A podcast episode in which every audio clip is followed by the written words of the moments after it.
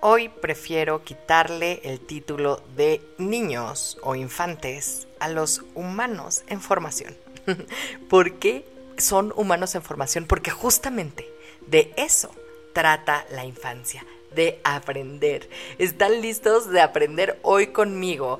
Y entrar en este mundo de los infantes, no saben la emoción que me da porque por fin llegó el día de explicarles de qué trata la infancia. Nadie dijo nunca que quería un hijo con reflujo, que fuera bueno para los berrinches y que siempre soñaron con tener un adolescente que les voltee los ojos y te azote las puertas. Todos incursionamos en esta aventura de ser padres diciendo, a mí no me va a pasar. Y lo cierto es que a todos nos sobrepasa en algún momento. No nacemos sabiendo ser padres, pero hay técnicas que te enseñan a resolver muchas dudas y son mucho más eficientes que los consejos de la suegra. Bienvenidos al podcast de Academia para Padres. Caminaremos en las diferentes etapas del desarrollo primario de estas pequeñas personitas para ayudarte a crear este ambiente libre de caos y con estructura y hacer que las cosas pasen. ¿Estás listo? ¡Comenzamos!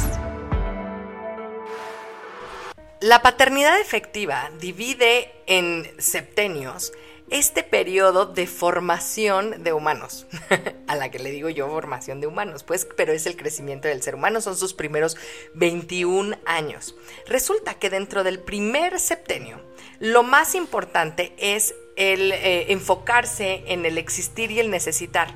Quiere decir que las partes negativas son el rechazo y el abandono que tienen eh, los padres hacia los infantes, los que pueden llegar a hacer que tengan problemas los niños, ¿no? De desarrollo. Existe una etapa de exploración de los niños que va de 1 a los 3 años. Es su derecho a eh, explorar, a aprender, a tener un espacio para que se puedan desarrollar correctamente, poder practicar. Inclusive María Montessori hace toda una arquitectura diseñada a los niños chiquitos. O sea, hace artículos de adultos del tamaño de los niños para que ellos mismos puedan explorar y puedan experimentar como cualquier ser humano a cualquier edad. Tenemos que tener claro el sentido del ser humano y es que todos los seres humanos venimos a servir a alguien más. Nosotros nos sentimos bien cuando le podemos ayudar a alguien. Nuestro instinto de, de, servicio está a flor de piel todos los días. Nosotros cuando recibimos un reconocimiento es porque le ayudamos a una persona. Cuando nos dice gracias, me ayudaste, de verdad se siente muy bien. Y es en esta etapa en donde se desarrolla lo más importante. Y entonces sí, eh, por eso existen las escobas chiquitas, los recogedores chiquitos, los trapeadores chiquitos. ¿Los han visto en las jugueterías?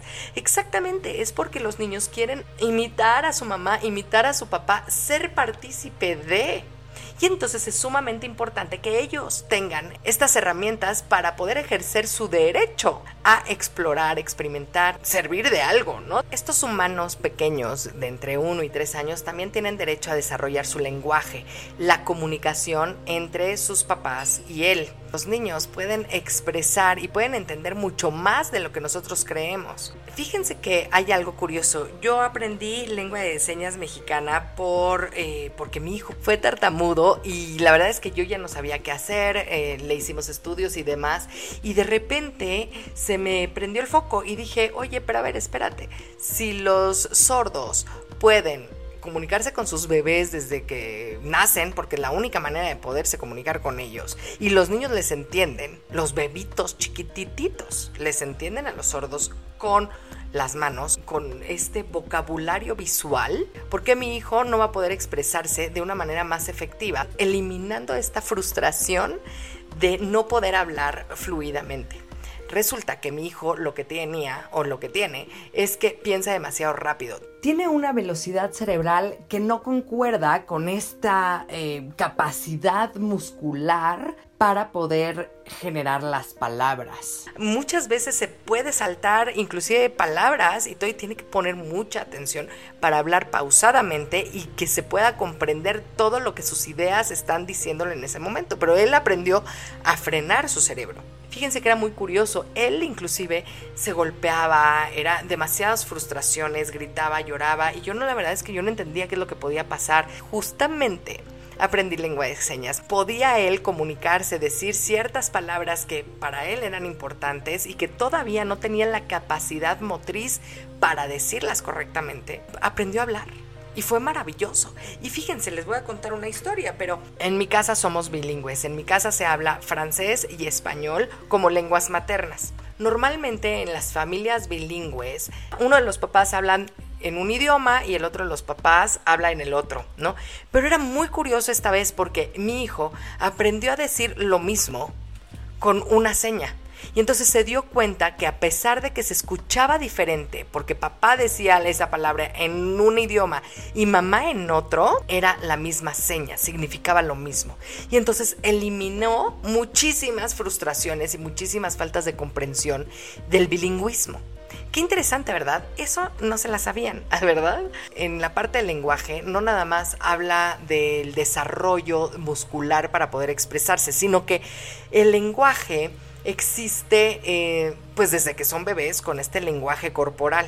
Nosotros cuando decimos gracias puede definirse el sentido de ese gracias con la mirada, la expresión facial y corporal. No es lo mismo decir gracias con una sonrisa a decir gracias con los ojos volteados para arriba. ¿A poco no? ¿Verdad que sí? Bueno, pues los niños aprenden exactamente ese vocabulario, esa forma de expresión que la verbal. Y entonces fíjense que aprenden cosas bien chistosas, porque cuando vemos que se portan bien, que son sonrientes, que te echan ojitos y todo, tenemos una reacción con ellos mucho más amorosa, mucho más complaciente, etc. Y eso lo entienden los niños, ¿ustedes creen? Y entonces es muy normal que entiendan esta seducción, pero también que entiendan la traición.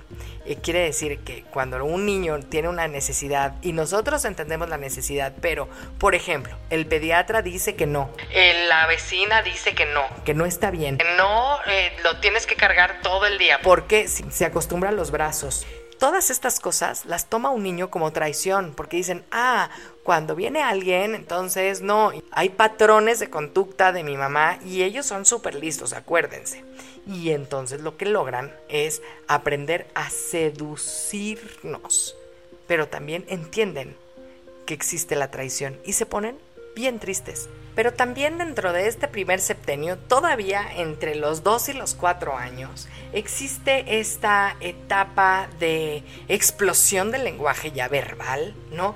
Y obviamente tienen estas ganas de ser autónomos. Es cuando, por ejemplo, tú vas, los cachas haciendo algo y hasta se ponen nerviosos y corren. Es una etapa hermosa porque además hacen cada travesura que dice uno, bueno, ¿qué es esto? Justamente lo que están haciendo es explorar y tienen el derecho a explorar. Acuérdense que es la primera vez que están en el mundo, es la primera vez que aprenden. Entonces, están en esta etapa en donde por primera vez caminan, por primera vez entienden, por primera vez pueden expresarse, por primera vez pueden agarrar cosas, pueden ir hacia las cosas, desplazarse las cosas y tener lo que quieren tener empiezan a ser autosuficientes y por supuesto, investigar, explorar, son los mini exploradores. Es gracias a este sentido que inventamos la rueda, que inventamos los barcos, que inventamos los trenes, que inventamos el foco, que inventamos el internet y que hacemos un podcast. O sea, de verdad es esta curiosidad humana la que hace la transformación y la evolución del ser humano. Qué espectáculo, ¿no? Pero fíjense que ahí también obviamente como ellos quieren explorar, em, es en el momento en donde otra vez regreso con esta cantaleta de los límites y de las líneas claras. Es ahí en donde quieren retar los límites. Siempre es, mijito, por favor, bájate del sillón porque te puedes caer. No saltes de ahí abajo porque si no te puedes lastimar. Y ese tipo de, situaciones, de límites, de, de traspasar los límites, es lo que puede llegar a empezar a deteriorar la relación entre los padres y los hijos y el desarrollo de los niños sobre todo, ¿no? Porque pues obviamente lo que tendríamos que hacer es decir, ok, eh, ya está jugando con el sillón, está aprendiendo porque está haciendo una actividad física y está aprendiendo a caer, por ejemplo, está aprendiendo a hacer un mortal, está aprendiendo... Bueno, pues hay de dos. O le pones una colchoneta abajo y le enseñas, o lo metes a gimnasia. Generalmente los deportes empiezan a los tres años y no es de a gratis por supuesto que la gimnasia olímpica, varonil y femenil, les ayuda a desarrollar esta parte y en vez de estar saltando en tu sala, van a saltar en un trampolín eh, cuidados con, una, eh, con un profesor que les enseñe a controlar sus movimientos y a hacerlo correctamente. Ya bien, este aprendizaje cuando está bien encausado puede ser genial. Vamos a hablar de la etapa genital, que es la etapa de los tres años y medio, más o menos a los siete. Esta etapa es el despertar sexual humano que existe y que todos tenemos. Sentirse queridos y escuchados y demás. A mí no me gusta hablar del tiempo especial y que le dediques 10 minutos a tu hijo y ya jugando videojuegos o viendo una película con él. No, no, no. Se trata de estar con él con los ojos, en el momento que haces contacto visual. ¿Qué significa el tiempo especial entonces? ¿Qué significa este conectar con tu hijo, con tu pareja, con tus hermanos? Cuando escuchas con los ojos, cuando ves a los ojos y les dedicas el tiempo se siente bien bonito. ¿A poco no ustedes cuando van a, tomar un café con sus amigas y saca la amiga el celular y ni te pela en donde estás pasando por una crisis en tu familia, con tu esposo y te sientes muy mal o estás teniendo un problema bastante grande en tu trabajo, no te puedes acomodar con tus hijos, con el trabajo, estás desbordada, ya no puedes más y le estás contando de verdad con todo el corazón y tu amiga se pone a ver el celular. ¿Cómo sientes tú eso? ¿Verdad que se siente horrible? Pues imagínate lo que siente tu hijo. Todo el tiempo con sus papás pegados al celular, a la tableta, a la computadora y diciéndole, no, ahorita no tengo tiempo, no, ahorita no tengo tiempo, no tengo, no tengo tiempo, no tengo tiempo, no tengo tiempo. Les voy a decir por qué es el despertar sexual. Resulta que empieza alrededor de los tres años. El complejo de Edipo se refiere a los niños que se enamoran del, de la madre. Y el complejo de Electra se trata de las niñas que se enamoran del padre. Y saben que, ah, ya después de tres años de tener un bebé, gritos, que no puedes dormir, que ya no sabes qué hacer, eh, que tienes todo este estrés, es normal que las parejas se distancien. La verdad es que sí, porque ya no puedes dormir con tu pareja, ya no es lo mismo, este, ya no puedes hacer el amor con tu pareja como a ti te gustaba, porque tienes al chamaco, estás amamantando, ya no das una, o sea, de verdad es un periodo en donde nadie nos dice te tienes que poner una pausa en tu relación eh, de tal manera, ¿no? Y tienen que trabajar con, con, la pareja para que no se vaya a deteriorar su relación. Nadie nos los dice, ¿no? Pero fíjense que los niños detectan esos huequitos en la relación con tu pareja y entonces se meten, se meten y se meten. Es muy curioso. Tuve el honor de poderle ayudar a una familia en donde la niña se dormía siempre en la cama con sus padres. Resulta ser además que este señor maltrataba a su mamá. Y entonces ella lo que hacía era impedir que su mamá y su papá se durmieran juntos para evitar conflictos. Imagínense la responsabilidad que estaba ya adquiriendo esta pequeñita de dos años, ¿eh? Desde entonces se dormía con su mamá. Y fue que hasta que se divorció de su pareja, que la niña pudo dormir sola en su cuarto qué cosa, ¿no? Después de miles de técnicas, de miles de cosas. Y entonces yo creo que aquí hay varios puntos que tocar. Obviamente, estamos hablando del desarrollo del infante en donde los niños tienen este complejo edípico y este complejo de Electra y ven una, una fractura en la relación de papás y se meten ahí y entonces inclusive enamoran a sus mamás, enamoran a sus papás, pero ellos son tan listos que se voltean a de verdad reemplazar la figura paterna. Y para la mamá y para el papá es sumamente fácil desbordarse con su hijo, con el amor de su vida y poner eso de pretexto antes de arreglar los problemas con su pareja. Porque ya los tienen hartos, porque ya las tienen hartas, porque es muy cansado, siempre va a ser injusto y nunca va a ser equitativo. No haces nada durante todo el día, no es posible, no, no puedes estar nada más cuidando al niño, como si eso no fuera un valor. Y es que ellos no lo van a entender así como las mujeres, no vamos a entender otras cosas de ello. Por eso es tan importante tener esta comunicación y darles la posibilidad entonces a los niños de desarrollarse saludablemente en esta etapa. Los comportamientos inefectivos de los padres en esta etapa es ignorar las necesidades básicas del bebé, sobreproteger a los infantes, el rechazo y el abandono. Y las prácticas que pueden ayudarnos a ser padres efectivos es la observación del desarrollo natural, crear y alimentar los vínculos, este mirarse con los ojos. Qué chulada, ¿no? En el segundo septenio se desarrolla la confianza de los 9 a los 11 años, pero además... Em, esta parte es muy interesante porque es la primera vez que los niños sufren un luto pierden la infancia, pierden ese ser bebés, ya están en la primaria, ya están, ya tienen otras responsabilidades, ya son niños grandes, muchos de ellos ya tienen hermanos pequeños o ya tienen hermanos grandes y ya tienen ciertas responsabilidades y ellos mismos se sienten diferentes y entonces realmente ellos sufren un luto en silencio. Eso es lo que podemos decir. ¿Por qué? Porque están perdiendo ellos mismos una parte de su niño ese bebito, ese bebito ya no está. Y ya empiezan a cuestionar inclusive a sus papás, este amor de la vida y estas cosas y esto que, que yo, mis papás me decían que hiciera y ya no lo quiero hacer porque ya estoy pensando otras cosas, es sumamente fuerte para ellos. Y entonces es muy común inclusive que se aíslen. Pueden llegar a tener una obsesión negativa, pueden llegar a tener una obsesión hacia los videojuegos, hacia aislarse. Esta etapa de la obsesión es sumamente interesante es ahí en donde se forman inclusive los deportistas olímpicos, los músicos. Es cuando los niños que les gusta tocar la guitarra, tocan la guitarra todo el tiempo y se obsesionan. Es una parte en donde nosotros como papás tenemos la posibilidad de encauzarlos y alentarlos para que lo logren. Tienen esta necesidad de pertenencia entre los 10 y los 13 años, si se fijan bien, los niños van a empezar a querer pintarse el cabello como tal eh, actriz, como tal actor, van a querer vestirse de cierta manera para poder eh, pertenecer a un cierto grupito, ya terminan la primaria, ya se empiezan, ya son los grandes de la primaria además, entonces empiezan a ver a los chiquitos demasiado chiquitos y ya se ven tan diferentes y se sienten tan diferentes, incluso em, empieza la pubertad. Y es este sentido de pertenencia con sus amigas, con su círculo social, con sus amigos,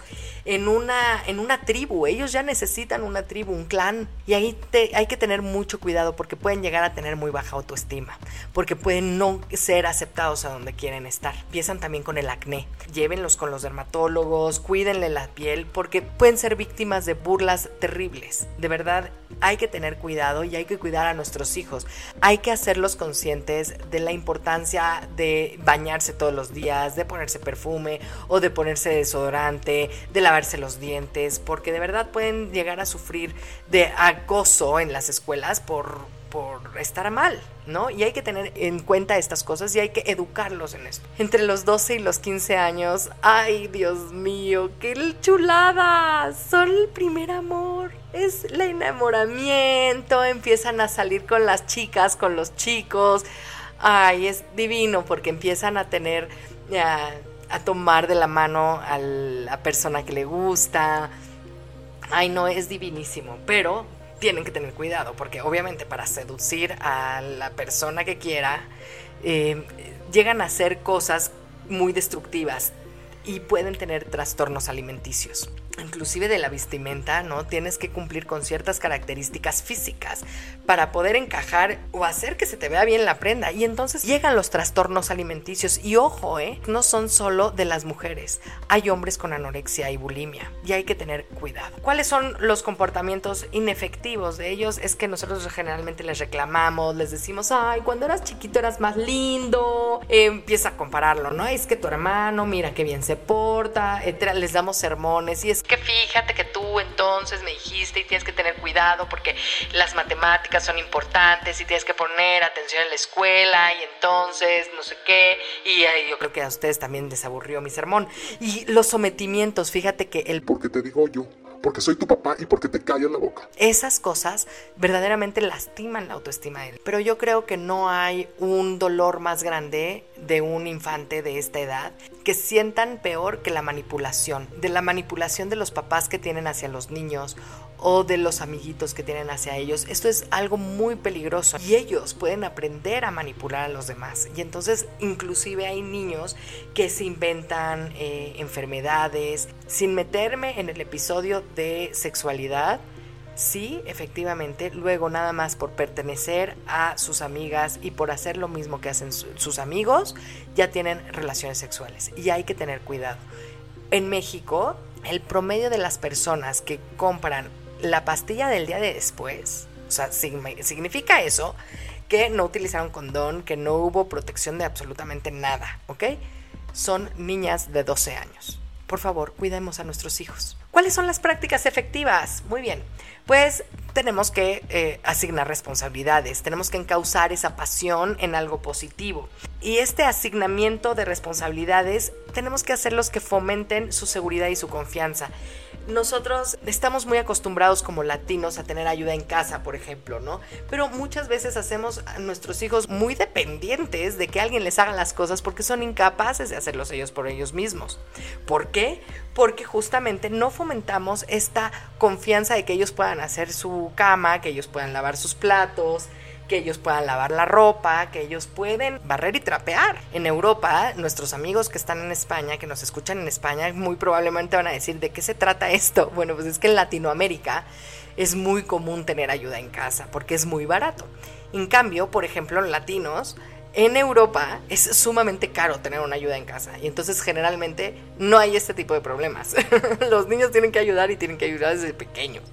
Y eso es una chulada también, ¿no? Pero pues hay que tener un equilibrio, hay que entender, hay que enseñarles que, por ejemplo, para los latinos, las familias que tienen una ayuda en casa, por respeto a la persona que ya limpió, hay que mantener limpio. No se trata de hacer que rinda el pago a la persona de servicio de la casa. Se trata de educar a nuestros hijos y no les va a pasar absolutamente nada a nadie y al contrario, van a poder empezar a tener mejor orden si esta persona les ayuda a acomodar ciertas cosas y todo el mundo mantiene limpio. ¿Cómo vamos hasta ahorita? Interesantísimo, ¿verdad? Muy bien, pues ahora vamos a un tercer septenio que va de los 14 años a los 21. Bueno, amo amo esta etapa.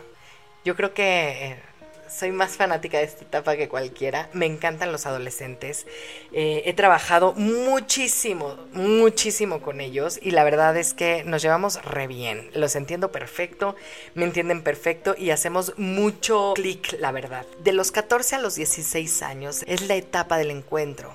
Es cuando son más sensibles, por primera vez, un ser humano. ¿Se imaginan? Esta sensibilidad, esta primera vez de la sensibilidad, porque ya tienen la pubertad, ya tienen encima todas las hormonas, ya, están en la secundaria, ya pasaron por muchísimas cosas, por muchas etapas, y tienen esta etapa del encuentro con ellos mismos, en donde ellos ya están poniendo límites a las personas, a su clan, y están poniendo límites y están entendiendo y buscando desesperadamente su para qué y por qué y en dónde, su identidad propia. Es una cosa interesantísima. Hay humanos adultos que todavía no han resuelto esta etapa del encuentro con ellos mismos. Hay muchos humanos de 40 años, 50 años, 60 años que realmente no han resuelto ese encuentro con ellos mismos. Hay muchísimos cursos, coaching, hay eh, psicólogos que se dedican justamente a eso, a encontrarte a ti mismo. Y entonces esta es una sensibilidad muy interesante y por eso me gusta mucho.